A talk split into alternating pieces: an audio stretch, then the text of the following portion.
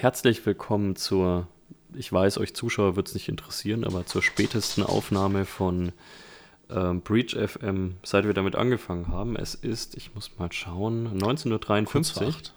Kurz vor acht, genau. Für mich auch ganz ungewohnt, weil ich bin im Hotel. Äh, ich habe keine schreienden Kinder um mich herum. Ähm, es ist mir unangenehm, weil meine Frau hat die wahrscheinlich gerade um sich herum. Ähm, aber ich, äh, ja, ich bin in Berlin, sitze im Hotel, habe wie äh, der größte Techie, der ich gar nicht bin, hier meinen LTE-Router neben mir stehen mit zwei Antennen, ähm, habe mein Podcast-Mikrofon inklusive Popschutz mitgenommen und musste mir dafür gestern beim Kofferpacken sehr komische Blicke einfangen lassen von zu Hause. Und die Blicke wurden erst so richtig komisch, als ich heute Morgen im ICE tatsächlich noch arbeiten musste, das WLAN nicht funktioniert hat und ich diesen LTE-Router, der jetzt nicht so ein Mini-Router ist, sondern der ein Router-Router ist, ähm, tatsächlich an meinem Platz eingesteckt habe, ähm, um ein bisschen Internet zu haben. Und ja. Deswegen nochmal Hallo. Aber das macht man doch heutzutage so, oder? Ich meine, man wählt sich doch nicht im, im ICE Wi-Fi ein, was A eh nicht funktioniert und B sicherheitsmäßig mh, hm, mh, fragwürdig. Ist wahrscheinlich das ICE Wi-Fi immer noch besser, tatsächlich. Ähm, und wir hatten ja schon mal über Data Exfiltration geredet, im ICE kommt nichts weg. Da das stimmt, ja, bis sein. das raus ist, ja, ja, gut, da bist du ja schon da. Da, da kommt nichts weg. Nee, aber es hat tatsächlich ganz gut funktioniert. Ähm, und ja, wir wollten unbedingt unsere wöchentlichen Aufnahmen äh, einhalten. Und deswegen haben wir uns jetzt zu späterer Stunde getroffen, weil äh, wir warten ja immer noch auf das 100 Millionen Euro Angebot von Spotify, das trotz zwischenzeitlichem Platz 30 in den Technologiecharts in Deutschland immer noch nicht kam, aber vermutlich noch eine interne Diskussion derzeit ist bei Spotify. Ähm, ja, uns wird es weiterhin auf allen Plattformen geben. Genau, außer Spotify zahlt exklusiv, dann müssen wir mal gucken. Aber Vielleicht gibt es uns bald auch überall, außer bei Spotify, wenn das Angebot nicht kommt. Vielleicht. ähm, ja, wir, wir haben ein Thema, das wollten wir schon ein bisschen länger eigentlich behandeln und dann kamen uns ärgerlicherweise immer spannende Gäste dazwischen. Ähm, ja. Das war ein Thema, das wollten wir, boah, lass mich nicht lügen, glaube ich, in Folge 1 oder 2 schon behandeln aber so hat sich das mit den Themen eh durchgezogen, die wir immer behandeln wollten und dann nie behandelt haben. Ähm, Thema Telemetrie, beziehungsweise wofür brauche ich denn überhaupt Daten? Also wir reden ja ganz oft über Daten, wir ziehen uns da Daten ab, wir analysieren Daten, wir korrelieren Daten, wir bereiten Daten auf, aber was steckt da eigentlich dahinter? Was brauchen wir und was brauchen wir vielleicht auch nicht? Und äh, ich weiß nicht, wie viele Diskussionen du mit deinen Kunden, mit Unternehmen damit hast. Ich habe sie derzeit täglich eigentlich.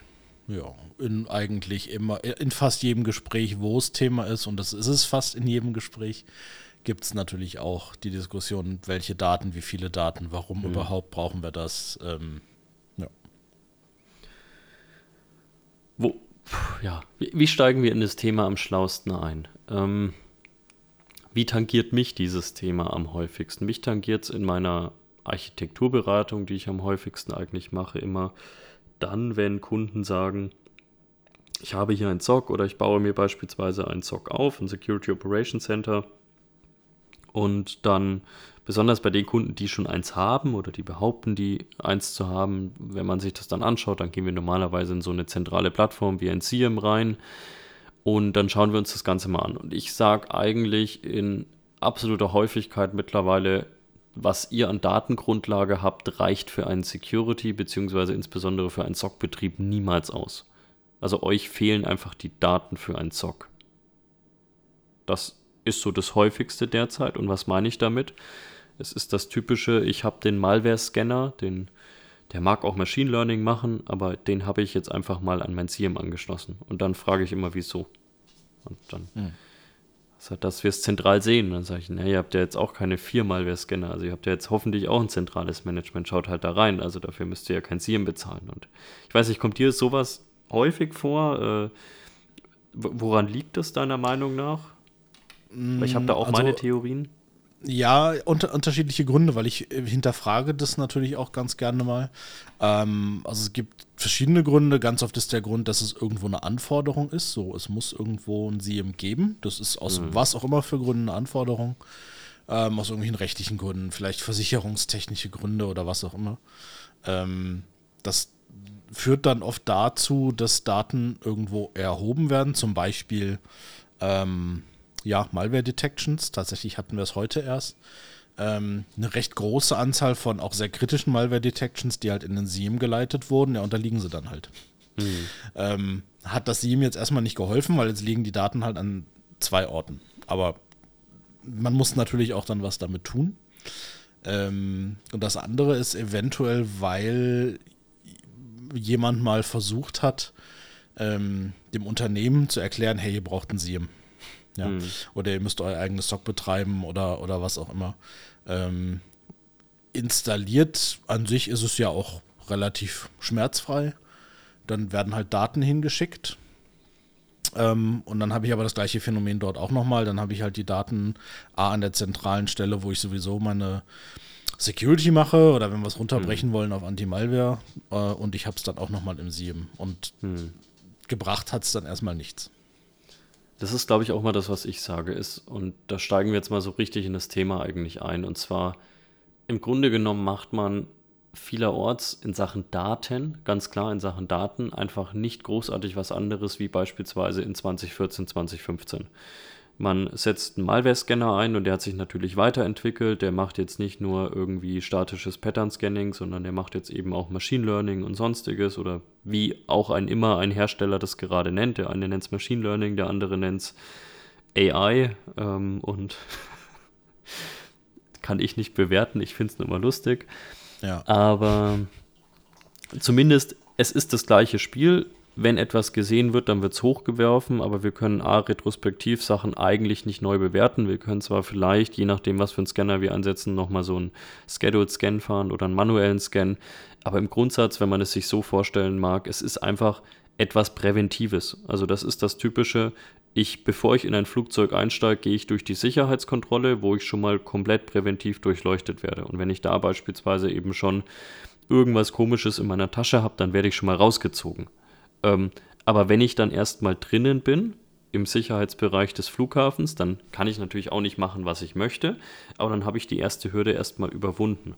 Es ist jetzt im Normalfall nicht so, dass dann eben jemand nochmal ankommt und sagt, ich ja, habe jetzt hier nochmal Daten erhoben, ich durchleuchte jetzt nochmal irgendwas oder so, sondern man ist dann natürlich erstmal drin, weil man die erste präventive Maßnahme übersprungen hat. Und diese präventiven Maßnahmen, das möchte ich auch sagen, die sind weiterhin immens wichtig, weil diese auch statischen Maßnahmen, die federn weiterhin das Gros ab. Also insbesondere wenn wir auf so äh, Perimeter-Dinge schauen wie ein Spam-Gateway ähm, oder E-Mail Reputation Services oder sonstiges. Also ich habe Kunden oder ich kenne Unternehmen, da werden mittlerweile 99,5 Prozent der E-Mails, die ankommen, wirklich bei der First Line of Defense weggeworfen, weil es entweder malicious ist oder weil es nicht den Unternehmensrichtlinien entspricht, weil es Spam ist oder sonstiges. Also wir brauchen diese präventiven Maßnahmen, die eben auf Quantität arbeiten und jetzt vielleicht nicht ins letzte, in die letzte Tiefe der Qualität gehen können. Aber wenn ich eben sehe, dass Kunden dann als Datengrundlage für einen Security Operation Center Betrieb, für einen SOC-Betrieb, die Malware-Scanner-Events hernehmen, dann mag das ein Teil dessen sein, aber nicht der große Teil eigentlich. Und ähm, du kannst ja auch so ein bisschen aus Sicht von Incident-Response-Fällen reden, in denen du in den letzten Jahren mit aktiv warst.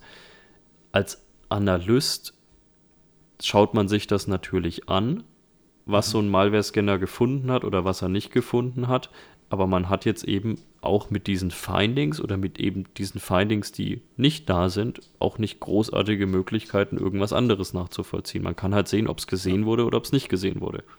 Genau. Letztendlich nimmt, letztendlich nimmt man es als Timestamp her. Das heißt, wenn ich jetzt irgendwo was habe, wo der Malware-Scanner sagt, ah, ich habe weiß ich nicht, eine Ransomware gefunden, dann sind wir natürlich schon ganz weit hinten ähm, im, im, Zeitstrahl oder sagen wir mal, wir haben irgendeine Art von Point of Entry gefunden oder wir haben, der Malware-Scanner hat vielleicht irgendwie irgendein Beacon gefunden von Command Control, von der Backdoor, solche Geschichten. Ähm, dann habe ich die Information. Ich habe vielleicht noch die Information, dass es geblockt wurde, im besten Fall. Ähm, wo es passiert ist, wann es passiert ist. Also ich habe ja schon ein paar Infos, also ich habe ja durchaus ein paar Daten. Ähm, und dann hört es aber eigentlich auf. Das heißt, mhm. wenn ich dann nicht mehr habe, wird es halt schwierig. Normalerweise in der Analyse würde ich dann halt diesen Datenpunkt oder den, den Zeitpunkt halt hernehmen und dann natürlich schauen, okay, was ist davor passiert, hm. was ist dahinter passiert. Und da brauche ich dann natürlich viel mehr Informationen, als es ein, ein Malware-Scanner überhaupt liefern kann. Ja, was sind denn für dich, weil ich kann gleich vielleicht auch nochmal, ich habe mal einen Analysten tatsächlich gefragt, was sind denn Daten, die du auf alle Fälle haben möchtest, was sind Must-Haves und was sind Nice-to-Haves? Äh, was wäre aus deiner Sicht, aus deiner Erfahrung so eine Sache, die man auf alle Fälle eigentlich immer haben sollte im Jahr 2022 on top? dieser Malware-Scanning-Events? Oh, das ist eine große Frage. Ähm, aus Sicht von einer Analyse, so viel wie möglich natürlich. Ähm, aber wirklich nur aus dieser Sicht. Da gibt es natürlich auch ein paar Gründe dagegen, alle Daten zu erheben, die man erheben könnte. Ähm, aber erstmal als Analyst ist es natürlich am einfachsten, umso mehr Daten ich habe. Das hm. können Verbindungsdaten sein, ähm, ein Remote-Login von irgendwo, ein ganz FRDP-Login. Ähm, SMB-Anmeldeversuche sind immer ganz interessant. Ähm, natürlich auch, ob diese Malware, die dort geblockt wurde, zum Beispiel nach außen kommuniziert hat schon. Das heißt, sowas wie Intrusion Detection Logs oder auch, wenn es gar nicht anders geht, nur ein Firewall-Log. Hm. Ähm, die gibt es ja generell eigentlich überall. Ich habe es, glaube ich, noch nie gesehen, dass irgendwo keine Firewall steht. Die Logs ja. sind nicht immer besonders aufschlussreich, muss man dazu leider sagen, mhm. gerade bei diesen Firewalls, die schon 20 Jahre im Einsatz sind, äh, wenn es überhaupt eingeschaltet ist, äh, ist es relativ rudimentär. Das heißt, da fehlt halt oft was. Ähm, genau, also das wären schon mal so die grundlegendsten Sachen, dass ich so im Netzwerk eigentlich sehe, was ist passiert, wo kommt es her, was hat sich womit mhm. verbunden, zu welchem Zeitpunkt. Ähm, das wäre so das Minimum. Und dann hast du natürlich, wenn du von Detection Response redest, auf einem, auf einem Endgerät oder auf einem Server, wenn du da wirklich nochmal einen Sensor hast oder einen Agent hast, der wirklich Daten erfasst, wie Prozesse, die gespawnt werden, Prozesse, die Child-Prozesse mhm. spawnen, ähm, Prozesse, die eine Verbindung herstellen, wieder ähm, Prozesse, die irgendwas schreiben oder lesen und so weiter. Also da geht es dann wirklich an, an die Details. Wenn du das natürlich noch zusätzlich hast, dann bist du eigentlich auf einem echt guten Weg, zumindest nachvollziehen zu können, wie ist es reingekommen, ähm, wo ist halt die Lücke und wie kann ich sie schließen und auch wo ist es hingegangen. Also nach der Malware Detection kam ja vielleicht noch was, weil es kann natürlich durchaus sein, dass die Malware das getan hat, was sie tun sollte. Sie hat vielleicht was anderes gedroppt, wurde dann entdeckt, ähm, vielleicht aufgrund des Verhaltens auch, mhm. aber das, was gedroppt wurde, wurde vielleicht nicht entdeckt. Das heißt, wenn ich dann sehe, in den Telemetriedaten, dass dort Dateien vielleicht geschrieben wurden, Sekunde, zwei Sekunden nachher, mhm. dann kann das halt auch wieder ein Anhaltspunkt sein. Ja? Und so kannst du es eigentlich immer weiterspinnen. Ich, ich würde tatsächlich, also in meiner eigenen Wahrnehmung, wenn ich jetzt beratend tätig werden würde bei dir, äh, ja, hoffe das nicht, wünsche dir das nicht, würde ich es tatsächlich sogar umdrehen. Also ich sage eigentlich immer, fangt mit Endpoint-Telemetrie an, weil ihr mit relativ wenig Aufwand relativ viel gut strukturierte Daten bekommt. Was meine ich damit? Also allein durch einen EDR-Agent, durch eine EDR-Plattform, die eben Agent ausrollt auf den ganzen Endpoints, egal ob das Clients oder Server sind, die dann eben genau Endpoint-basiert alles Mögliche aufzeichnen. Also wirklich von welcher Prozess wurde wann geöffnet, welche Persistenz wurde darauf basierend erzeugt, äh, welcher Registry-Key wurde angefasst, welche Outgoing IP-Verbindung gibt es denn. Ich glaube, in Sachen ja, Bang for the Buck, insbesondere operativ, ähm, ist das schon mal sehr, sehr viel wert. Ich muss nicht nach den richtigen Netzwerksegmenten und so suchen. Und ich bin tatsächlich dann eher immer der Meinung, dass ich das, wenn ich das dann habe, und das kriegt man meistens durch so ein EDR-Rollout relativ schnell hin, das dann anreichere mit beispielsweise meinen IPS-Daten, mit beispielsweise einer Lösung, die auf Layer 2 sich Traffic anschaut. Das heißt, dass ich insbesondere in unstrukturierten Netzwerken, wo wir bald auch mal eine Folge aufnehmen werden, die schlecht segmentiert sind, die flache Netzwerkhierarchien aufweisen, dass ich da eben auch schauen kann, was hat eine Client-to-Client-Kommunikation? Also was schwirrt so durch mein Netzwerk rum? Und das eine ist ja immer, jetzt komme ich auf diesen Analysten zurück, den ich das mal gefragt habe. Das eine ist natürlich der Katastrophenfall. Da sage ich auch immer, desto mehr Daten, desto besser, weil ja, im Zweifel, ich muss so oder so suchen und dann habe ich einfach einen Riesenberg, in dem ich suchen kann. Im Tagesbetrieb ist dieses desto mehr Daten, desto besser habe ich oft schon gesehen, dass das nicht unbedingt zu einem guten Ergebnis geführt hat, weil man muss mit diesen Daten ja auch im Tagesbetrieb irgendwas anfangen. Also man muss ja auch wirklich ja, man muss einen Security-Betrieb darauf aufbauen. Man braucht Analysten, die sich nicht nur darauf warten, dass ein Tool irgendwas hochwirft, sondern die auch mal proaktiven Hunting betreiben, beispielsweise. Mhm. Wenn man nur beispielsweise einen Verdacht hat oder wenn man irgendwo Early Indicators hat, dass man wirklich durch die Sachen mal durchschaut. Und dann ist es, glaube ich, umso wichtiger für die Firmen, dass man sich nicht nur Gedanken macht, wo kann ich mir überall Daten herholen, sondern wo kann ich mir die qualitativsten Daten herholen wo ich auch am wenigsten Arbeit reinstecken muss, die beispielsweise aufzubereiten, mir Korrelationsmodelle zu bauen und sonstiges. Und da sage ich immer, ohne EDR und das Schlimmste an diesen ganzen tollen Produkten, die wirklich toll sind, sind immer die Namen, weil es immer gleich nach dem nächsten Technical Unicorn äh, klingt. Aber wenn wir jetzt einfach mal EDR ersetzen, und das mache ich ganz gerne durch, ein Agent, der Endpoint-Telemetrie aufzeichnet und das kann im schlimmsten Falle auch ein Sysmon sein. Das ist schon mal sehr, sehr, sehr viel wert. Nicht nur im Tagesbetrieb, eben auch für den Fall, dass, wie du gerade gesagt hast, etwas ist passiert. Man möchte es nachvollziehen. Weil, wenn etwas passiert ist, ist ja leider in den meisten Fällen das Ding durch den Malware-Scanner durchgekommen. Also, zumindest ja. sind Dinge davon durchgekommen, sonst wäre am Ende des Tages sinnvollerweise wahrscheinlich nichts passiert. Es war halt vielleicht auch keine Malware, die da am Werk war. Ähm, das auch, bei so ja. manuellen Angriffen wird Malware ja an bestimmten Punkten eventuell verwendet oder auch nicht. Mhm. Und das sind ja, die sind ja noch schwieriger zu erkennen, wenn es wirklich ein manueller Prozess war, wo vielleicht die User-Daten irgendwo bekannt sind. Mhm. Ähm, Gerade dann, wenn du dann keine Telemetriedaten in irgendeiner Form hast, dann hast du einfach gar nichts. Dann hast du einfach mhm. keine Chance und wunderst dich einfach, warum plötzlich dein Active Directory kompromittiert ist ähm, fällt dir vielleicht erst auf Wochen nachdem die Angreifer irgendwas gemacht haben, weil du hast es einfach nicht gesehen. Ja, ja. ja und deswegen, äh, es, es ist ein sehr schwieriges Thema, weil, wie gesagt, ich vertrete nicht die Meinung, dass man sich jetzt einfach überall Daten holen sollte und damit ist die Sache gelöst. Das wird nicht so funktionieren, sondern man wird auf alle Fälle schon schauen müssen, wo kann man sich qualitative Daten herholen, die einen auch operativ dann nicht auf die Füße fallen. Das ist schon extrem wichtig, deswegen sage ich immer, jetzt mag man uns wieder brandmarken oder mag man mich brandmarken wegen äh, Hersteller und sonst was. Mir ist am Ende des Tages egal, welcher Hersteller draufsteht, aber der Einsatz von so einer EDR oder einer XDR-Lösung, der ist nicht sinnlos. Also es gibt schon Gründe, sowas einzusetzen. Sind diese Produkte immer perfekt? Nein. Kann man sowas auch irgendwie ohne finanzielle Mittel aufbauen? Ja, vermutlich schon. Aber jeder sollte ja. sich immer die Frage stellen, mit welchem Aufwand ist das verbunden? Und kann ich den Aufwand gehen? Und wenn ich den Aufwand nicht gehen kann, welches nächste Security-Loch baue ich mir dadurch wieder rein? Ja, das ist ein ganz interessanter Punkt. Du kannst es im Prinzip, gibt es so ziemlich alles als Open Source Tool. Ja, ähm, du brauchst dafür relativ wenig Hardware tatsächlich. Klar, wenn du jetzt über Netzwerk ähm, nachdenkst, so richtig so ein klassisches Netzwerk noch und du willst da so einen Sniffer reinbauen, ja, da brauchst du halt so ein bisschen Hardware. Aber viel ist es auch nicht. Ähm, kann man theoretisch oder auch praktisch alles selber bauen. Ähm, der Aufwand ist natürlich immens. Das heißt, da brauchst mhm. du natürlich wirklich dann Leute, die das auch können. Die Leute, die sowas können und die das gut können, die sind sehr teuer. Und da ist dann immer die Frage, kriegt man diese Leute überhaupt? Ähm, arbeiten die dann auch exklusiv für mich oder sind die nur irgendwie Dienstleister, die zweimal im Jahr vorbeischauen? Ähm, oder bediene ich mich da tatsächlich in einer kommerziellen Lösung, wo alles schon eigentlich drin ist?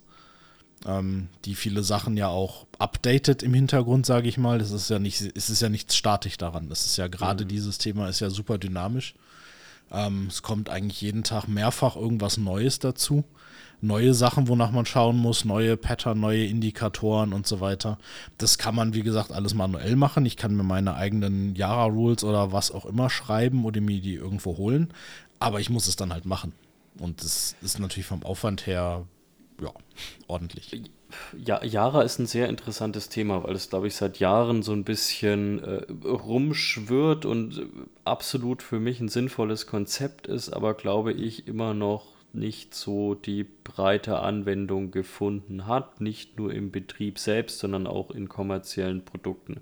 Du kannst sicherlich nochmal den Zuhörern nochmal kurz erklären, was Yara ist, was Yara macht und dann können wir gerne auch nochmal drüber reden, wieso das vielleicht immer noch ein schwieriges Thema ist. Genau, also ganz kurz erklärt, das ist eigentlich ein, ein Regelwerk, möchte ich es mal nennen, das auf bestimmte, auf die Suche bestimmter Indikatoren abzielt die ich dann in, miteinander verknüpfen kann. Also ich könnte jetzt zum Beispiel sagen, es soll nach allem suchen, wo ein bestimmter String zum Beispiel drin steht ähm, und soll dann nur aktiviert werden, wenn dieser so und so oft in einer bestimmten Zeit auftritt. Also es, ist, es kann von relativ einfach zu sehr komplex sein. Ich kann mhm. extrem komplexe Jara-Regeln bauen oder bauen lassen. Das heißt, es ist im Prinzip ist es eigentlich ein super Tool. Es ist aber auch ein sehr manuelles Tool eigentlich. Mhm. Ähm, also es gibt relativ wenige Produkte, wo das eigentlich automatisch so mit drin ist und vielleicht automatisch befüttert wird, sondern es ist ganz, ganz oft ein manueller Prozess, dass ich mir die halt selber schreiben muss, ähm, diese Regeln. Und ähm, das ist schon nicht, also das, das muss man schon können, das ist aufwendig. Da mhm. muss man Verständnis für haben, wie das funktioniert. Man muss natürlich auch wissen, wonach man sucht. Ähm, das tendiert auch ganz gerne zu einem False Positive, weil es halt, weil man es sehr breit aufstellen kann, wonach man sucht. Hat also total viele Vor- und Nachteile ähm, und ist deshalb auch schwieriger zu automatisieren, finde ich, als es, ähm, als es mit, mit anderen Technologien ist. Ich glaube, der Grundgedanke hinter Yara war ja auch immer, dass man sich so ein bisschen äh, eine Community aufbaut. Das heißt, dass man, wenn mhm. man irgendwo beispielsweise einen neuen Thread oder so hat, dass man relativ schnell aus der Community dafür Yara Detection Rules bereitstellen kann und dass man sich, sich die dann einspielen kann, unabhängig davon, ob ich jetzt welches Produkt ich einsetze, also welches ja. EDR-Produkt ich beispielsweise einsetze, sondern ich unabhängiger vielleicht auch von den Detection Rules eines Herstellers werde und aber mit diesen Community Rules dann eben auch wirklich innerhalb der Anti-Malware-Software oder auch in der EDR-Software suchen kann. Mhm. Genau, wir hatten ja tatsächlich, ähm, oder rein technisch haben wir es immer noch, ähm, bei uns ein Produkt, wo man es machen kann, wo man Java Rules reinladen kann und damit dann eine Suche starten kann. Wir haben aber festgestellt, dass es extrem wenige Kunden tatsächlich nutzen. Ja. Mhm. Also da hast du wieder dieses Phänomen, das ist eigentlich ein super Tool, aber es ist wahrscheinlich, meiner, also meine Vermutung, dass es für die meisten einfach zu komplex ist, weil du musst halt wirklich wissen, was du tust, du musst es verstehen, ähm, du musst auch wissen, woher du die Regeln kriegst. Ja, da gibt es Communities, ähm, aber auch da muss ich diese zu finden, ist auch muss erstmal aufwendig, wenn du nicht im Thema bist. Wo kriegst du es denn her? Ne? Genau. Ja, auf alle Fälle. Und ich glaube, äh, ich habe jetzt auch mal mit Herstellern immer mal wieder, als ich noch äh, nicht selbst beim Hersteller war, über dieses Thema geredet, habe gefragt, wieso ist das denn nicht in eurer EDR-Plattform mit drin? Wieso kann ich denn nicht per Jahre abfragen? Ich habe große Unternehmen, die würden es gerne machen. Und was schon, glaube ich, auch ein Thema ist, ist, wenn ich das Ganze auf einen großen Datenpool losjage, insbesondere auf einem äh, Datenpool, der auf einer Shared-Infrastruktur von dem Provider liegt, das ist auch nicht gerade ressourcenschonend. Das darf man auch nicht ganz vergessen. Was du damit sagen willst, ist es sehr teuer. es wird am Tages. Ende des Tages teuer, weil, ja, genau. muss man ja keinen Hehl draus machen. Die allermeisten Hersteller haben ihre Infrastrukturen auch bei Cloud-Providern und äh, haben ja. irgendwelche Pay-as-you-go-Modelle. Und ähm, das, ja, wenn ich dann eben so einen Datenpool von 30 Tagen Telemetrie mit so einer Jahre-Roll durchsuche, dann ist das nicht ohne. Und das ist vielleicht auch für die Zuhörer, die nicht so tief in dem Thema drin sind, gar nicht so unwichtig. Also wir reden bei irgendeiner Malware Detection von ein paar Kilobytes oder so. Das ist halt irgendwas, was irgendwo dargestellt ist. Aber das ist ja keine konstante Aufzeichnung, auf die wir gleich nochmal kommen. Diese konstante Aufzeichnung von Telemetriedaten durch beispielsweise ein EDR-Produkt, durch ein Sysmon oder sonstiges, da reden wir bei Windows-Plattformen von irgendwas zwischen 5 bis 10 MB am Tag. Klingt jetzt erstmal nicht viel. Wenn ich das Ganze aber zentral betrachte und sage, ich habe meine 2000 Clients, 2000 Server, ähm, ich stelle das Ganze zentral bereit, dann darf man auch immer nicht vergessen, diese Daten dürfen jetzt auch nicht irgendwie auf einer SATA-Platte auf dem Kornfeld liegen. Also das muss auch, auch Konzept. Wäre auch ein Konzept, wahrscheinlich das sicherere wieder, aber jetzt nicht ja. das Performante. Und wenn ich dann eben Abfragen starten will, dann müssen es eben Daten sein, die auch irgendwo performant gespeichert werden. Die müssen ähm, am Ende auch sicher gespeichert werden. Dass, ja, also wir reden jetzt gar nicht über Verschlüsselung sicher oder sonstiges, sondern wir reden ganz normal über Disaster Recovery. Ich will mhm. natürlich das Ganze auch irgendwo gedoppelt haben. Und dann reden wir auch nicht davon, dass wir das nur zwei Tage aufheben wollen, sondern wir wollen ja eine gewisse Zeitspanne aufheben, um eben auch retrospektiv Sachen durchsuchen zu können. Und wir reden da wirklich von einem massiven Datenaufwand. Das wird ganz oft vergessen. Das Thema Netzwerk, du hast das gerade angesprochen, da reden wir, je nachdem, was man im Netzwerk überwacht, natürlich über eine extrem große Spanne, aber da reden wir über sehr, sehr viele Daten auch wieder, über große Datenmengen. Ja. Und das ist auch der Grund, ich werde immer angesprochen, ihr Provider, ihr wollt nur noch Cloud machen und weil ihr, keine Ahnung, Daten auslesen wollt, sagen wir es mal so, die meisten Hersteller könnten auch so mit ihren Produkten Daten auslesen ich will niemanden äh, drauf zeigen, aber wenn man sich die Lizenzvereinbarung durchliest, wenn man sich die Supportvereinbarung durchliest, dann könnten es viel, viele Hersteller auch bei den On-Premise-Lösungen machen. Man muss auch klipp und klar sagen, egal welche andere Motivation vielleicht noch dahinter liegt, die größte ist, sich das On-Premise besonders in einer zentralisierten Form aufzubauen, ist auch einfach ein verdammter Akt. Das ist ein verdammter Akt, sich das aufzubauen. Besonders wenn wir über Infrastrukturen reden, die eben nicht nur an einem Standort sind. Mhm. Ähm, und das wird, glaube ich, ganz oft in dieser Diskussion ein bisschen, bisschen vergessen. Ähm, ja, und von dem her, also wie gesagt, es ist Jara, ich wollte es mal angesprochen haben, weil ich immer noch die Fragen bekomme. Ich habe wirklich das Gefühl, es wird weniger. Ähm, ich habe sie tatsächlich noch, ich, also, also nicht nie bekommen. Ab und zu mal, aber extrem selten tatsächlich. Damals, als wir das noch Echt? aktiv hatten okay. und ich das auch vorgestellt habe, konnte kein Mensch was damit anfangen. Ne, wenn, wenn man das mal so erklärt hat, mal gezeigt hat, so eine einfache Yara-Rule, die la lasse ich jetzt mal loslaufen, die geht jetzt mal hin und sucht, durchsucht die Daten oder durchsucht die, die, die Rechner nach irgendwelchen Suchbegriffen. Hm da konnte kein Mensch was mit anfangen. Und vor allem, es war halt äh, in, diesem On-Premises-Produkt ist es halt auch super langsam. Ne? Da hängt dann irgendeine so hm. SQL-Datenbank, die halt was weiß ich wo läuft, auf irgendeinem so irgendeinem Server, der irgendwo im Rack steht. Ähm, da wartest du einfach 20, 30 Minuten auf ein Ergebnis. Mhm. Und wenn du das vergleichst dann halt mit so einer SaaS-Plattform, die halt irgendwo bei einem, bei einem AWS oder bei einem Azure läuft, ähm, das, die Performance kannst du einfach nicht vergleichen. Ja, und das ist genau das, was du sagst mit den Datenmengen. Klar kann ich mir irgendwie riesige Datenspeicher hinstellen, kann das dort alles speichern, aber das macht es ja nicht schnell. Mhm. Und wenn ich das in schnell machen will, ähm, brauche ich einfach auch neuere Technologien und so ein, naja, abgehangenes SQL ähm, ist da auch einfach zu langsam für. Und da gibt es einfach neue Technologien, die da wesentlich sinnvoller sind. Mhm. Und das war, glaube ich, auch einer der Gründe, warum wir überhaupt gesagt haben, okay, wir machen es on-premises gar nicht mehr. Mhm. Ähm, und machen es halt nur noch als, naja, Cloud-Lösung oder als SaaS-Lösung oder wie auch immer man es bezeichnen will. Ähm, Weil es einfach überhaupt gar keinen Sinn macht, wenn du äh, 20 Minuten auf ein Ergebnis wartest, weil du suchst ja eventuell nicht nur eine Sache am Tag, ähm, sondern du suchst viele Sachen parallel. Ne? Ähm, mhm. oder auch automatisiert, so, so, ein Sweeping, so ein automatisches Sweeping. Da suchen wir zum Beispiel nach, ich weiß es gar nicht, wie viel sind es, 30, 40 ähm, Indikatoren, vielleicht sogar, also wahrscheinlich, nee, wahrscheinlich mehr, sind wahrscheinlich 200, 300, ähm, durchsuchen wir permanent eigentlich die, die ganzen Daten danach. Mhm. Ähm, das kannst du auf einem normalen Speichersystem ja vergessen. Jetzt haben wir über Yara geredet. Äh, anderes Thema, was äh, immer mal wieder an mich herangetragen wurde, was ich, glaube ich, damals selbst auch mit raus, also mit rausgekramt hatte, was für rede ich. Also ich hatte das irgendwann mal gesehen und fand die Idee total cool, habe da auch technisch mal ein bisschen mit rumgespielt und war eigentlich immer relativ begeistert, ist das ganze Thema Sigma. Ähm, willst du es kurz erklären? Ich da zucke ich mit den Schultern und überlasse es dir. oh Gott.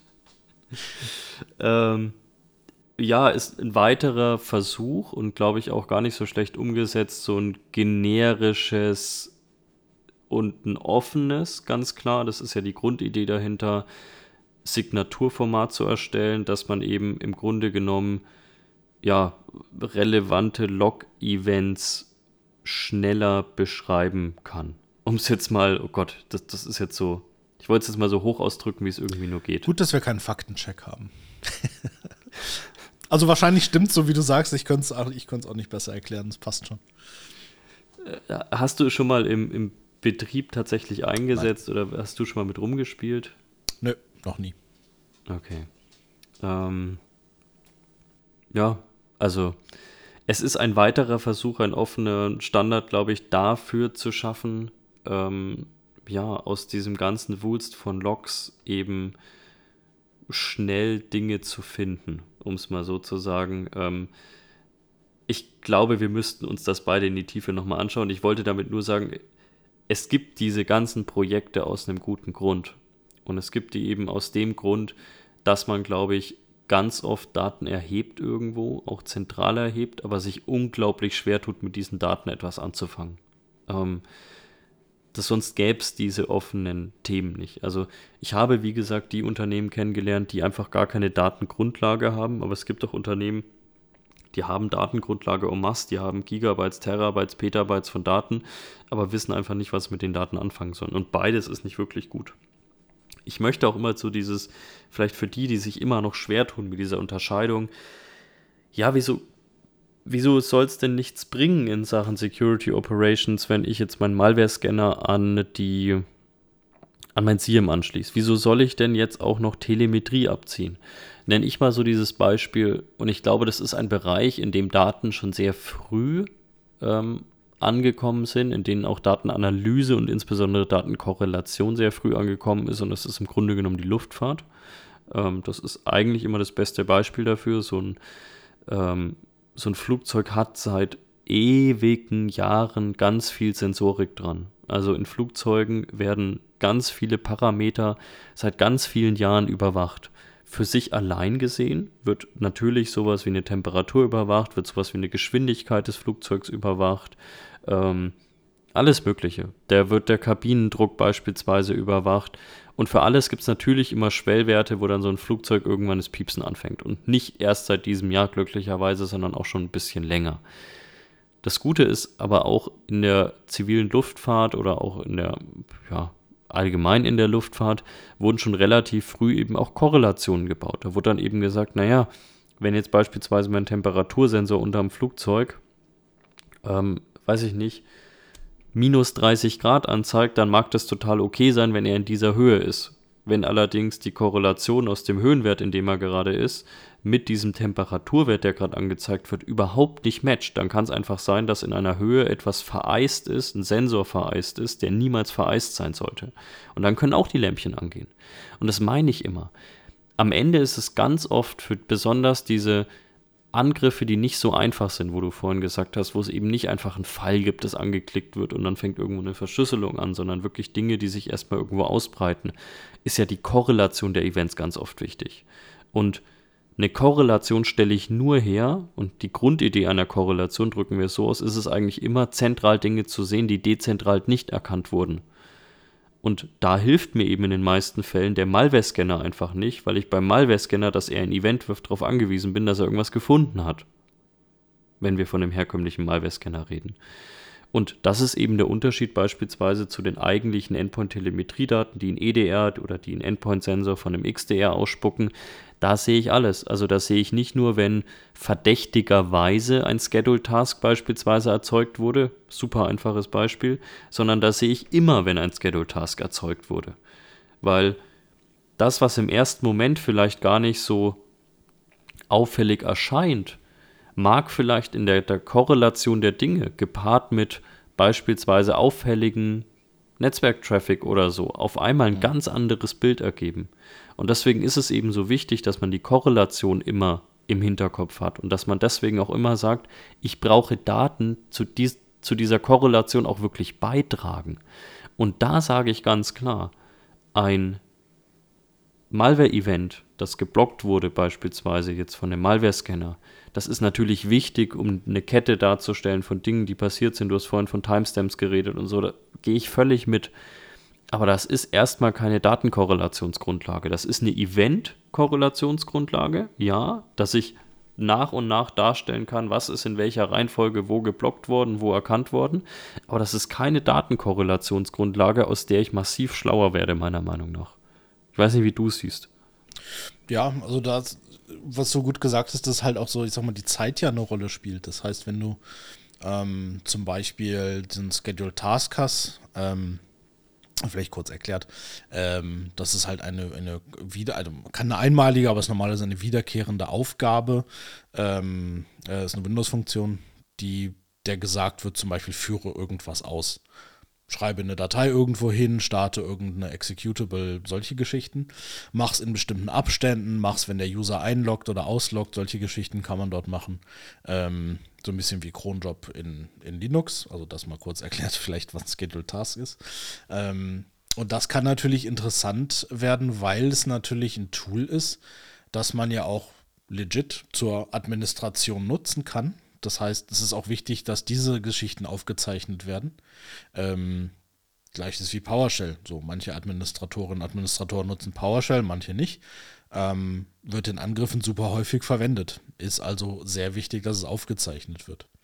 Und jetzt kann ich natürlich ein Event haben. Ähm, vielleicht ein ganz einfaches Beispiel ist sowas wie irgendwas kommuniziert mit irgendeiner IP-Adresse. Ja, im, weiß ich nicht, am 1. Mai. ähm, ist halt so, wird aufgezeichnet, wird abgelegt, fertig. Ähm, am 4. Mai stellt man dann fest, ah, diese IP-Adresse ist tatsächlich in irgendeiner Form bösartig. Das ist vielleicht die IP-Adresse von einem neuen Command-Control-Server.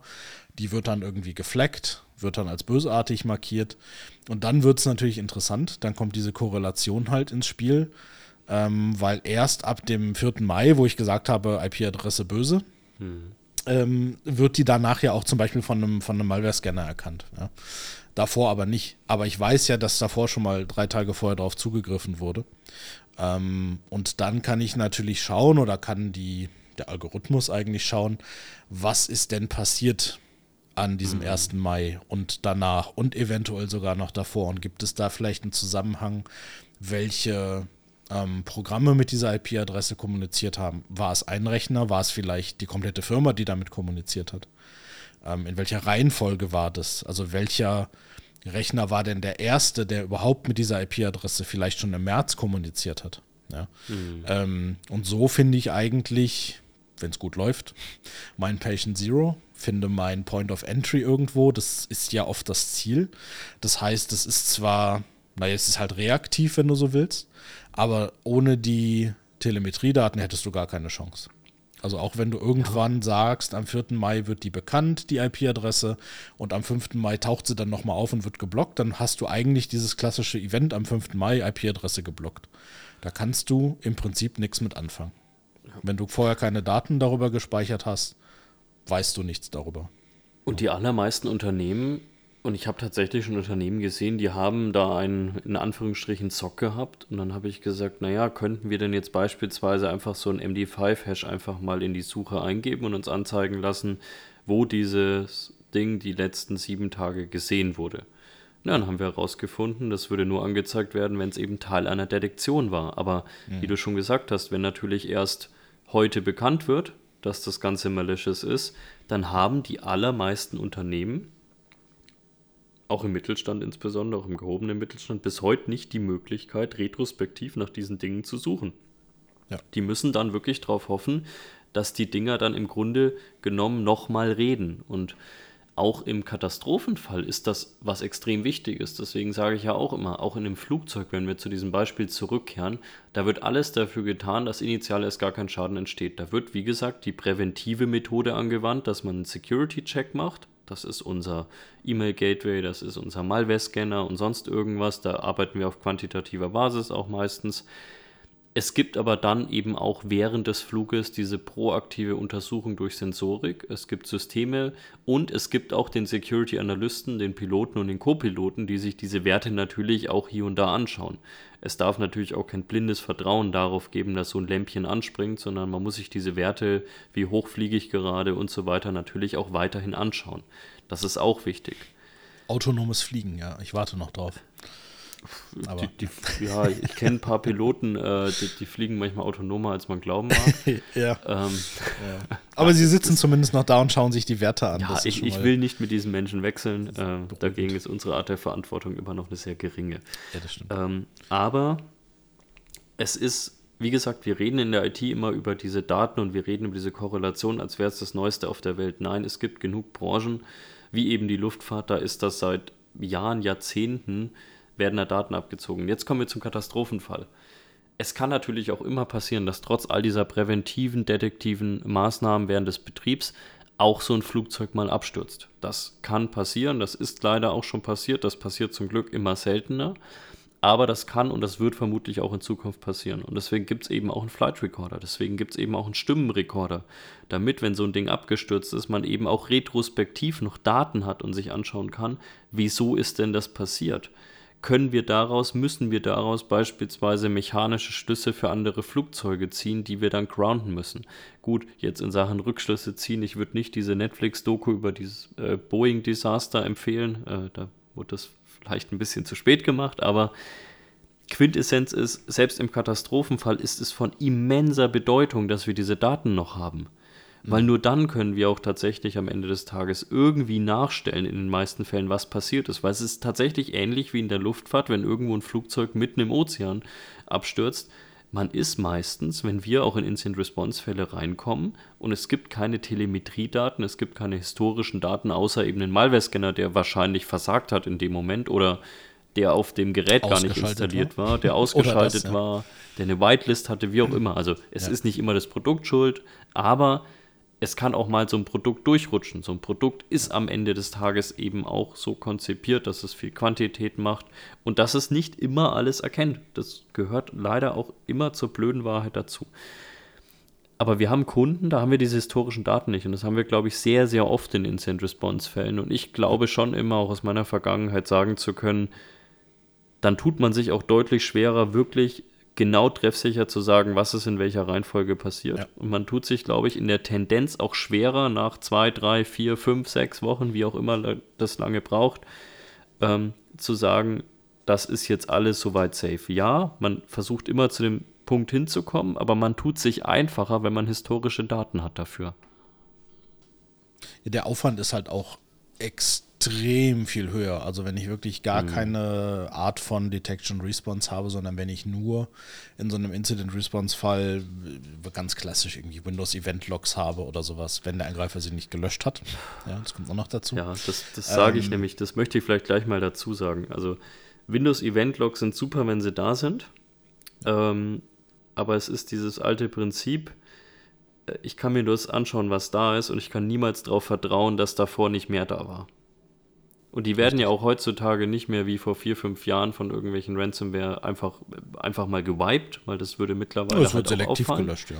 Das wird sehr selektiv gelöscht in sehr kleinen Mengen, sodass das im Normalfall auch nicht so schnell auffällt. Und deswegen, es ist immer toll, glaube ich, wenn wir auch in Instant-Response-Situationen, wir schauen uns das immer an, aber wir können uns nur das anschauen, was da ist. Und wir wissen halt auch, dass auch gut und gerne was verschwunden sein kann. Ja, und auch wenn es da ist, ist es halt sehr aufwendig. Ich weiß nicht, wer jetzt, sich jetzt schon mal Windows Event Logs angeschaut hat und die ausgewertet hat. Ist jetzt kein Spaß.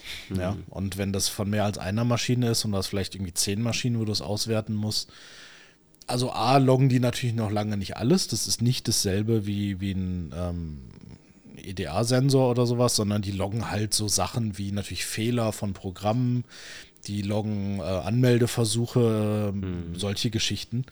Ähm, aber das heißt nicht immer, dass ich damit die Chance habe, überhaupt den, äh, den Point of Entry oder den Patient Zero zu finden.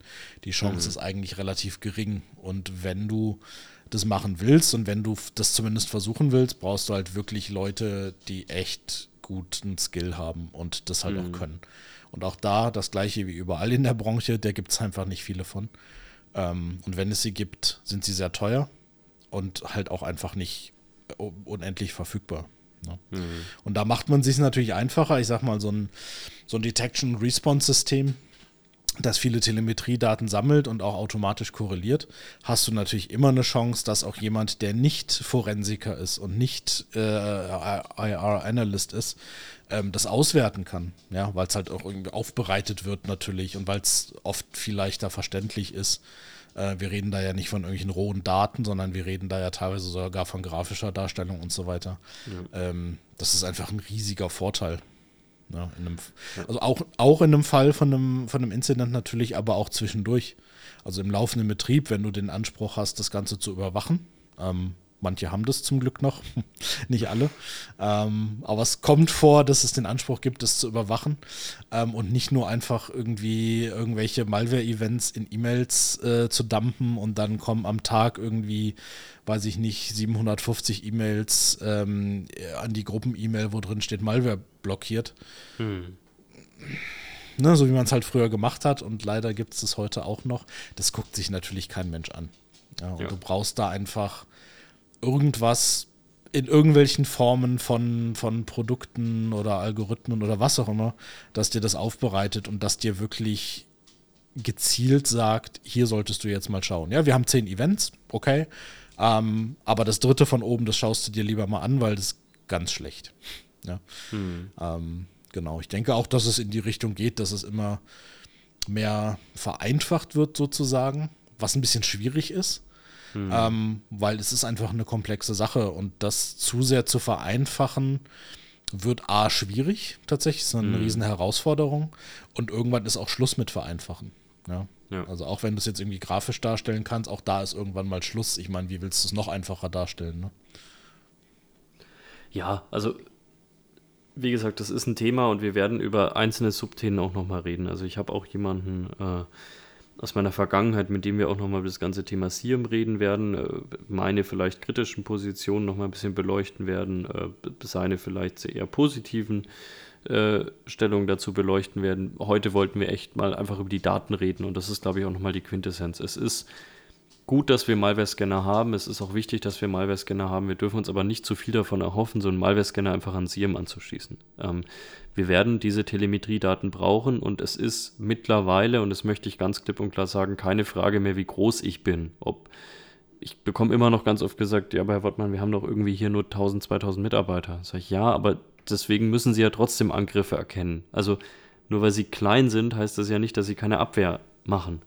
Mhm. Ähm, ich sage ja auch nicht, ich bin alleine und habe deswegen keine Haftpflicht oder so. Also ich brauche ja trotzdem irgendwo einen Schutz am Ende des Tages. Und ja, es ist dann natürlich wichtig, dass ich mir dann eine Lösung, eine Technologie, eine Plattform, wie auch immer man es nennen möchte, anschaffe, die für mich betreibbar ist.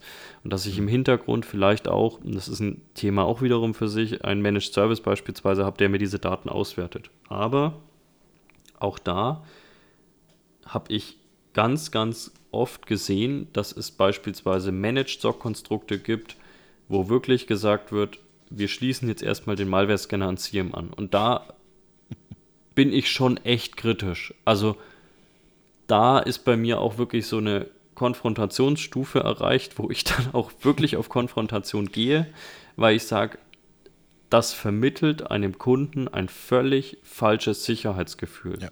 Du hast ja das keinen Mehrwert. Du hast ja das gleiche doppelt, wie wir es am Anfang schon du, gesagt Man hat das gleiche doppelt, klar, man kann im Zweifel, wenn man an verschiedenen Stellen Detections hat, diese Detections oder diese Events vielleicht korrelieren und irgendwie in eine Timeline stellen, aber dann ist das Kind meistens halt in den Brunnen gefallen. Ja. Daraus werde ich nicht schlauer in dem eigentlichen Sinne. Ähm, und deswegen sich so ein SIEM anzuschaffen, sich so ein Managed SOC anzuschaffen, sich selbst einen SOC aufzubauen, das hängt von 10.000 Faktoren ab. Das hängt von ganz vielen organisatorischen Faktoren ab. Das hängt von ganz vielen prozessualen Faktoren ab. Das hängt aber mittlerweile auch zu einem ganz großen Teil vom Thema, was für eine Datenqualität habe ich im Unternehmen. Und diese Datenqualität ist leider in ganz vielen Unternehmen bis heute wirklich nicht gegeben.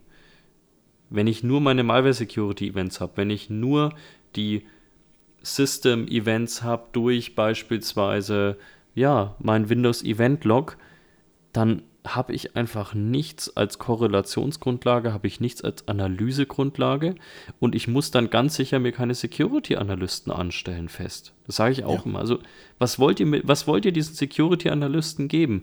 Weder das SIEM-System noch der Analyst noch der Managed Stock Provider kann sich Daten ausdenken, die nicht da sind. Schafft doch bitte erstmal die Daten her. Ja, kann man sich schon ausdenken. Geschäftskonzept, ja. ja. Also so Random Data Generators, da gibt es so einiges. Kann man natürlich das Sie mit befüllen ähm, und kann dann seinen Job rechtfertigen als, als äh, Senior Analyst. das ist vielleicht eine gute Idee, das mache ich vielleicht irgendwann mal als Job. Ähm, war eben, du hast eben gesagt, so irgendwie 1000, 2000 Mitarbeiter. Ähm, das Ganze gibt es ja auch tatsächlich noch in kleiner. Du hast ja auch mhm. Unternehmen, die haben vielleicht irgendwie 100 Ja? ja. Ähm, es ist ja gar nicht immer nur die Anzahl der Mitarbeiter. Das kann ja sein, dass diese, diese, diese Firma, die, äh, wo 100 Leute arbeiten, ähm, auch irgendwie vielleicht extrem kritische Daten vielleicht verarbeitet oder die darauf mhm. angewiesen sind, das Ganze ähm, einfach abzusichern.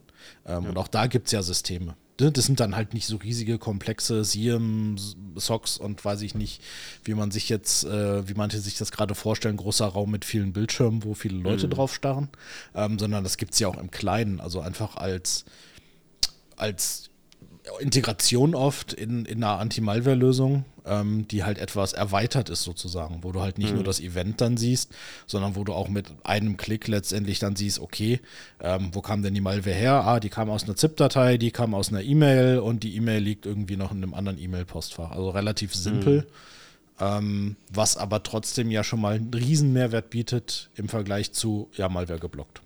Ne? Also ja. das ist ja nicht nur was für große, große Unternehmen, sondern halt auch für kleine. Genau, also um, um jetzt vielleicht so in, in Richtung Ende zu kommen, ich muss gestehen, ich habe vorhin, ähm, äh, wenn ich schon mal in Berlin bin und ich kann der Stadt nicht so viel abgewinnen im Normalfall, außer das Kulinarische, ich habe mir ähm, Loaded Fries geholt mit äh, Entenbrust und Trüffel. Klingt jetzt nobler als es ist. Es ist eine echt coole Pommes. Es ist Goldies, das sind zwei ehemalige Köche aus einem Sternelokal, die jetzt Fastfood machen und das auf extrem hoher Qualität. Und wie gesagt, wenn ich in Berlin bin, futter ich mich immer durch diese Stadt und ich habe, ich glaube, seit ich das vor ungefähr anderthalb Stunden gegessen habe, jetzt irgendwie vier Liter Wasser, glaube ich, gefühlt getrunken und ich werde auch noch mal mehr trinken müssen.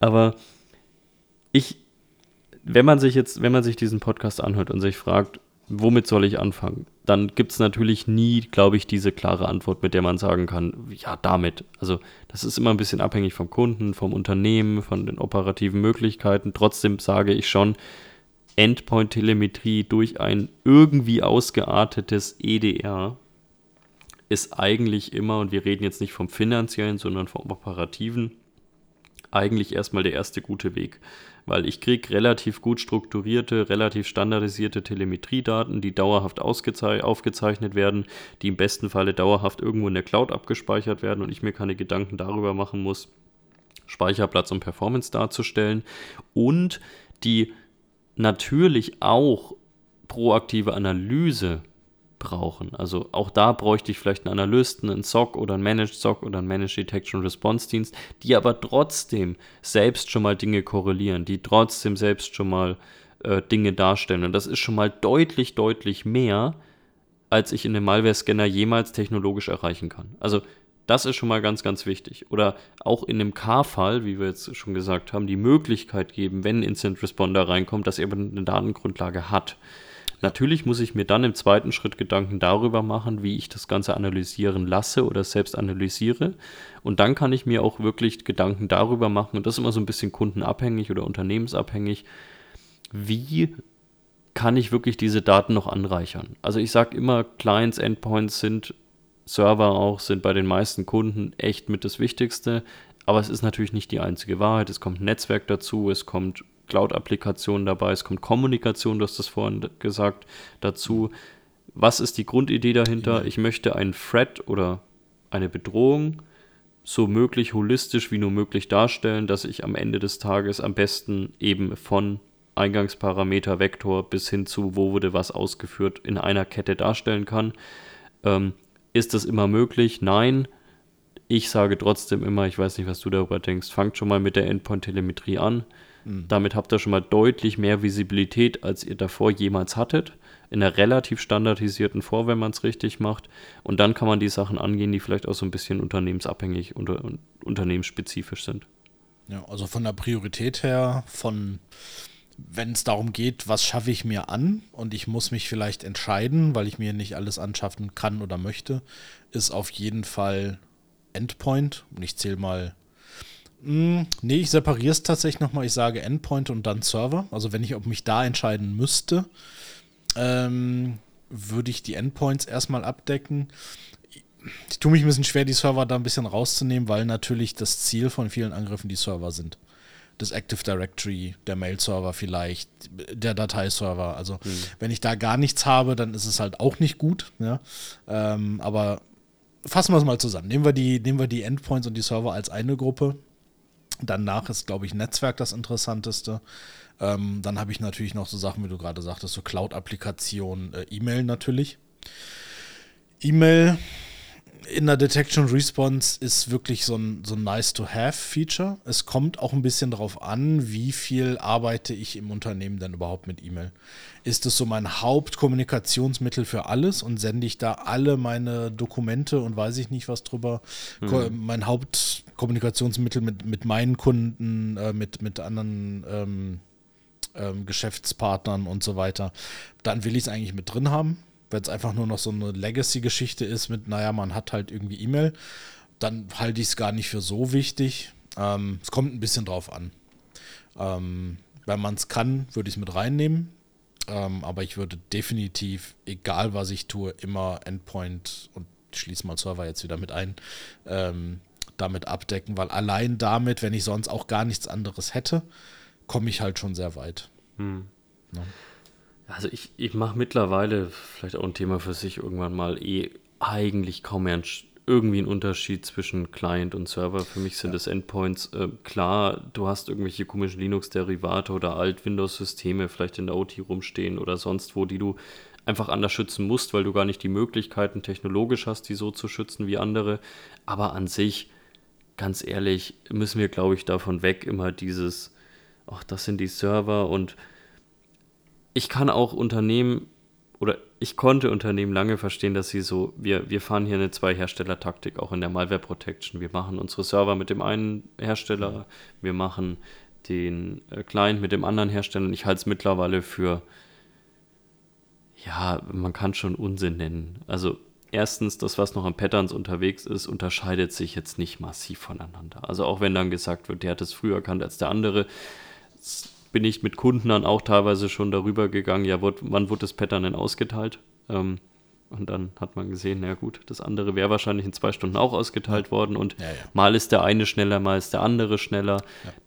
Das ist in dem Bereich schon alles relativ vergleichbar und ähm, von dem her, ich glaube, die Vorteile einer zentralen Korrelation, insbesondere von Telemetriedaten, wiegen so unglaublich viel höher als das Potenzial, dass. Entschuldigung. Dass die, ja, die Pommes. Ähm, ich, ich wollte jetzt nicht sagen. Wie hieß der Laden nochmal? Schönen Gruß an den äh, Laden. Äh, war wirklich gut, kann ich nur empfehlen.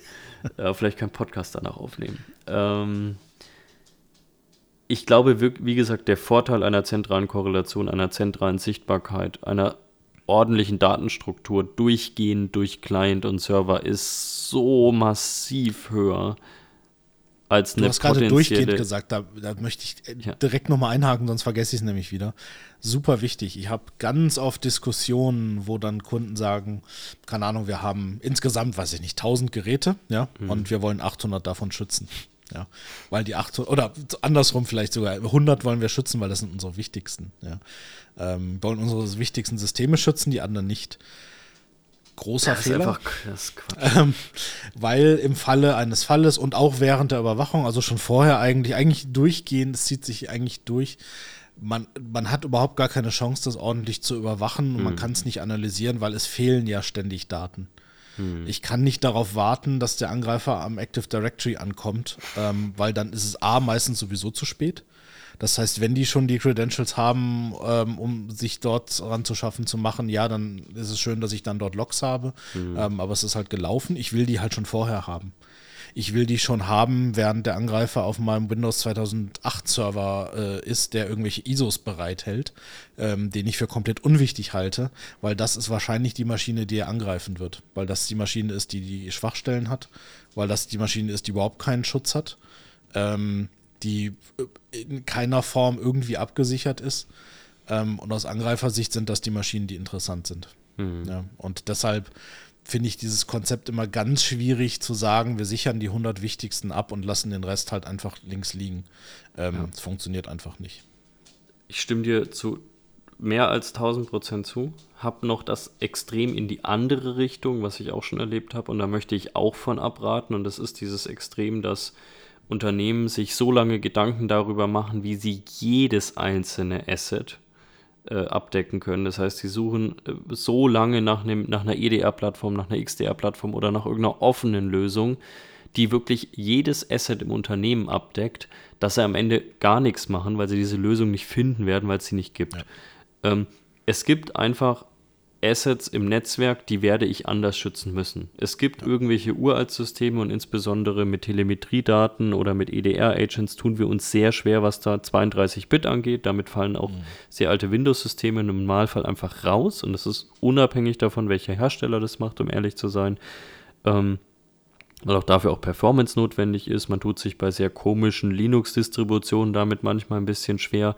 Es wird auch bestimmte Services geben, wo ich eben diesen adäquaten Schutz auf dem Client nicht leisten kann und wo ich entweder eine Burgmauer drumherum ziehen muss oder mir anders Daten ziehen muss. Es wird diese perfekte Lösung für die komplette Diversität einer IT-Umgebung nicht geben. Deswegen sage ich auch immer, weder das Prinzip, was Kim jetzt als extrem dargestellt hat, mit ich mache das jetzt für meine wichtigen Assets, das ist kompletter Quatsch und jeder, der das denkt, kann mir gerne sagen, Nee, oder Kann mir das erklären. Ich halte es für Quatsch und ich werde es auch nach dem Gespräch wahrscheinlich immer noch für Quatsch halten. Ähm, genauso wenig glaube ich einfach, dass es erstrebenswert ist, nach einer Lösung zu suchen, die es nicht gibt. Und das ist eine Lösung, die alle Assets abdeckt. Also ich werde vermutlich eine 90-10-Lösung fahren müssen, eine 80-20-Lösung, je nachdem, wie so ein Unternehmen aufgestellt ist. Ich kenne Unternehmen, die können super viel ihrer Infrastruktur abdecken, weil sie relativ viel Standardbetrieb haben. Und ich habe natürlich auch Unternehmen, die zum Beispiel extrem OT-lastig sind, die dann auch sagen, da läuft eine Maschinensteuerung. Selbst wenn ich einen EDR-Agent dafür finden würde, den ich schon nicht finde, dürfte ich den da gar nicht drauf installieren. Ja, und dann sage ich halt auch, also entweder wir ziehen die Mauern jetzt höher um dieses Gerät oder wir stellen uns eben beispielsweise nochmal eine IPS davor oder wir stellen uns nochmal eine Network Anomaly Detection davor, die auf Layer 2 den Traffic scannt. Also es gibt ja auch andere Möglichkeiten, Daten abzugreifen. Sind die dann so gut? Sind die dann so standardisiert und so weiter? Nee, wahrscheinlich nicht. Aber das ist immer eine Gratwanderung, die ich gehen muss und deswegen ist dieses Datenthema ein gleichermaßen wichtiges wie auch kompliziertes, wie auch ein Thema, wo es zwar gewisse Guidelines gibt, die wir jetzt auch am Ende nochmal genannt haben, wo es aber jetzt nicht den Standard gibt, wo ich sage, du musst das machen und dann wirst hm. du glücklich. Das gibt es in dem auch sehr Thema. an, wie die Infrastruktur aussieht und wie das Unternehmen genau. aussieht. Also das ist schon ein bisschen individuell. Ähm, und du hast ja auch immer mehr Geräte, die wo du gar nichts. Also du hattest Geräte, wo du nichts installieren kannst, weil es einfach Uraltsysteme sind, aber es kommen ja auch wieder neue dazu, wenn du jetzt an so äh, IoT-Geräte denkst, was weiß ich, ganz blöd gesagt, der Kühlschrank, der plötzlich eine mhm. IP-Adresse hat, äh, der auch im Unternehmen steht.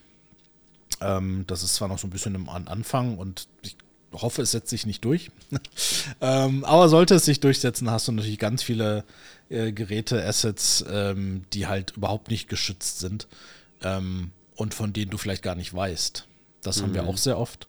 Und wenn du dann im Netzwerk zum Beispiel nichts hast, ähm, das diese Assets erkennt, dann hast du halt auch da wieder ein Problem, dass du einfach eine, eine, Lücke hast, auch in den Daten. Auch wenn ich die Assets nicht schützen kann, ich will zumindest mhm. wissen, dass sie da sind. Und ich möchte auch eigentlich wissen, welche Kommunikation ähm, dort vor sich geht. Das mhm. heißt, da ist halt dieser, diese Netzwerkkomponente eigentlich wieder super wichtig. Ähm, die kann wegfallen, wenn ich komplett alles abgesichert habe in anderer Form. Das würde ich fast unterschreiben. Ähm, aber sobald ich Geräte und Assets habe und einfach eine Infrastruktur habe, wo das nicht der Fall ist, würde ich Netzwerk ähm, Detection in irgendeiner Form auf jeden Fall einbringen. Mhm. Ich glaube, damit haben wir es soweit auch. Ähm, zumindest kann ich zu dem Thema zu dem groben Thema Daten jetzt noch relativ wenig sagen. Wir haben jetzt sicherlich so ein paar Einzeldisziplinen, über die wir eh nochmal reden werden. Das eine Thema ist dieses ganze Thema SOC. Da werde ich mal einen Gast holen, der vielleicht mit uns mal darüber redet, wieso so viele SOCs so ineffizient sind. Das ist, glaube ich, ein ganz spannendes Thema. Also wie messe ich den Erfolg eines SOCs? Ähm, natürlich kann man auch ewig lang darüber philosophieren, wieso ist es gar nicht möglich, einen SOC aufzubauen. Ich glaube, die meisten Dinge liegen auf der Hand, aber es macht trotzdem Spaß, auch über diese Dinge zu reden.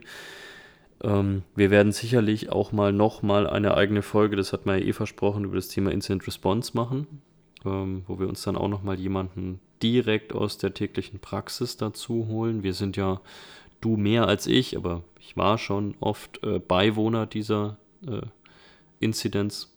Ähm, und nächste Woche haben wir aller Voraussicht nach, sage ich mittlerweile immer, äh, wir leben ja immer noch in spannenden Zeiten, ähm, auch wieder einen Gast. Also wir halten derzeit unser, wir haben alle zwei Wochen Gast ganz gut ein und es wird ein spannendes Thema sein, das ich jetzt noch nicht verrate, weil wenn dann doch mal wieder was schief geht, dann können wir uns da schön rausreden. Genau, da können wir behaupten, dass alles geplant war. Genau. Ja, das war geplant. Was ich verraten kann zu dem ja. Thema tatsächlich, dass ich da echt wenig Ahnung von habe. Dass mir viele Fragen von Leuten herangetragen wurden, ja. die Ahnung davon haben. Das wird also ganz interessant. Ähm, wird vielleicht auch für unseren Gast interessant, weil er zumindest mit bei mir als eine Person mit jemandem redet, der echt nicht in dieser Materie drin ist. Mhm. Ähm, weil ich glaube, die Fragen, die man ihm sonst so stellt, das wiederholt sich halt irgendwann einfach mal. Und Vielleicht habe ich da noch so ein paar Fragen, die er noch nie gehört hat. Schauen wir mal. Und auch ein Thema, das kann ich, ich glaube, ich spreche nicht nur für mich, um das es unglaublich viele Mythen gibt. Und wenn ich mich so einfach umschaue, besonders im Collateral von IT-Security-Herstellern, ähm, kann das eigentlich alles gar nicht so stimmen, weil da teilweise Aussagen drin sind, die sich, die, die nicht wirklich auf einen Nenner kommen. Also es ist ein, äh, ein Thema, bei dem ich nie gedacht hätte, dass ich es irgendwann mal spannend finde und irgendwann hat es mich dann doch mal gereizt und man kommt auch nicht an diesem Thema vorbei. Deswegen, wir wollen nicht zu viel vorne weggreifen. Wir werden nächste Woche, wie gesagt, hoffentlich einen unglaublich spannenden Gast haben, äh, der uns über diese Materie einfach in einer Form aufklären kann, die wir selbst uns nicht zusammensuchen könnten. Und ja, Wenn es ansonsten noch Fragen zu dieser Folge gibt, wie immer, äh, schreibt entweder mich direkt an, schreibt Kim direkt an. Ähm, wir würden uns auch äh, weiterhin, uns hilft das tatsächlich sehr, äh, auch in Sachen Visibilität des Podcasts für andere. Äh, wenn ihr vielleicht äh, die Zeit und Muße hättet, eine kurze Bewertung auch auf der Podcast-Plattform eurer Wahl, beispielsweise bei Apple, zu schreiben. natürlich sind die positiven extrem willkommen. Ähm, aber wir nehmen Fünf alle Sterne, Bewertungen. Ja. Genau. Ähm, wir nehmen alle Bewertungen. Wie gesagt, äh, wir freuen uns sehr über die Resonanz. Wir hätten nicht damit gerechnet, dass wir nach fünf Folgen derartige Downloadzahlen haben und dass wir so viel positives Feedback dazu bekommen. Deswegen danke nochmal dafür. Wir haben schon immer gesagt, wir hätten trotzdem durchgezogen, aber jetzt sind wir nochmal motivierter durchzuziehen. Ja, ist dann doch schön, wenn ein paar Leute das zumindest äh, halbwegs regelmäßig äh, anhören. Ja. Es sind sogar mehr als ein paar. Ähm, ja, ich wollte es jetzt nicht so aufbauschen. Ja, ich schon. okay. Ich schon. Ja. Also Spoiler sind mehr als zehn tatsächlich. Und, äh, es sind mehr als zehn und es ja. sind äh, mehr als Trend Micro in Deutschland Mitarbeiter hat und das macht mich am glücklichsten. Das stimmt, ja. Auch wenn ähm, heute versucht wurde, von äh, einer Kollegin äh, diese Folge zu sabotieren. Schönen Gruß an der Stelle. Genau. Äh, nicht die geschafft. Nämlich den Kim, äh, also ich glaube, dass diese Kollegin wahrscheinlich selbst bald ihren eigenen Podcast rausbringen möchte und deswegen ja, äh, uns von der, von der Aufzeichnung abhalten oder ein Hörbuch oder sonstiges. Und die hat tatsächlich, ja, Kim einfach ständig davon abgehalten, diese Folge aufzuhören. Stunden, ähm, Stunden. Hatte aber nicht in ihrer Kalkülplanung äh, mit, mit eingeplant, dass ich heute nicht daheim bei den Kindern bin, sondern im Hotel bin und wir deswegen ganz entspannt heute Abend aufnehmen könnten. Deswegen einen schönen Abend an unsere nicht genannte Kollegin. Äh, und ja, ich wünsche dir auch einen schönen Abend. Leg dich hin. Du hattest heute einen, ich glaube, stressigeren Tag als ich. ja, auch ein paar Stunden gehen noch. Genau, und ich werde ich werde mich jetzt auch noch ans Notebook ein bisschen setzen mit meinem LTE-Router hier. Ähm, und, ja, bloß nicht das Hotel-Wi-Fi nutzen. Das ist vielleicht auch, vielleicht sollten wir darüber eine Folge machen, Hotel-Wi-Fi. Kann ich bestimmt drei Stunden was zu erzählen. Da musst du die Geschichten erzählen, ja. Ich kann nur erzählen, wie ich mal das komplette Wi-Fi in äh, Ho Chi Minh City in Vietnam tatsächlich mal lahmgelegt habe. Weil. Äh, Klingt jetzt auch nicht so uninteressant. Naja, sagen wir es mal so, wenn ähm, wenn man so ins WLAN kommt und der Router tatsächlich die Admin-Kennung Admin Cisco hat, ähm, dann ja. kann man damit schon mal einfach sich mal umschauen. äh, ich habe natürlich, weil ich da niemandem irgendwas Böses will, nichts Schlimmes gemacht, aber ich habe einfach mal geschaut, was geht und da ging sehr viel. Aber wie gesagt, können wir tatsächlich mal eine Folge, wir haben schon gesagt, vielleicht machen wir auch, Sil vielleicht kommt Silvester mal eine ganz besondere Folge raus, wo wir einfach mal ganz viele Geschichten erzählen. Genau, das ist eine gute Idee. Genau, Silvester bin ich sowieso unterwegs. Ähm, weg, von, weg von Feuerwerk, da habe ich Zeit. Ich auch. Wir haben uns mit der Familie extra in Gebiete jetzt eingebucht, in denen es kein Feuerwerk gibt. Sehr gut. Hervorragend. Dann? Gut, dann, ja, einen schönen Abend noch. Das wünsche ich dir auch, wünsche ich auch allen Hörern und äh, bis nächste Woche. Ja, fünf Sterne. ja, sechs, wenn es die gibt.